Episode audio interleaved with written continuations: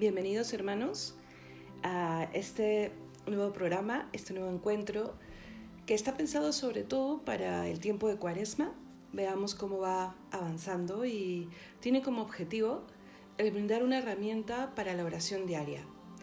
Eh, no se está pensando en algo nuevo, lo que hemos querido hacer es recuperar una valiosísima herramienta que la Iglesia nos ofrece, lo que se conoce como la liturgia de las horas o el diurnal, que son las oraciones que, valga la redundancia, la misma Iglesia ha ordenado, ¿no? ordenado me refiero a, a orden, a, ha organizado, de tal manera que le ofrece a todos los fieles, no solo religiosos, no solo sacerdotes, sino que está a la mano de todos los fieles eh, para que una vez al día o dos o tres o más veces al día podamos tener salmos, eh, alguna lectura breve sacada del Antiguo Nuevo Testamento, eh, unos himnos maravillosos escritos por maestros en la vida espiritual, las preces, que son las peticiones, y unirnos cerrando prácticamente esta liturgia de las horas con la oración que el mismo Cristo nos enseñó, el Padre Nuestro. Las oraciones más conocidas son las que se rezan en la mañana, que se llama las laudes, y en la tarde, que se llama las vísperas. No tardan más de 15 minutos el rezarla, si se reza en un ritmo eh, recogido, pero a la vez eh, normal, normalito, ¿vale?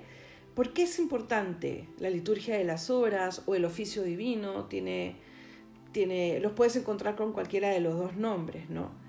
Porque lo que logra es que muchísimos fieles, muchísimos, recemos las mismas oraciones cada día, como cuerpo místico de Cristo. El mismo Jesús ha dicho, y eso está en la Sagrada Escritura, que cuando más de uno, varios, se ponen de acuerdo para pedir, para rezar juntos, esa oración se hace poderosa. Y yo creo que esa es una de las de, del gran poder que puede tener esta oración.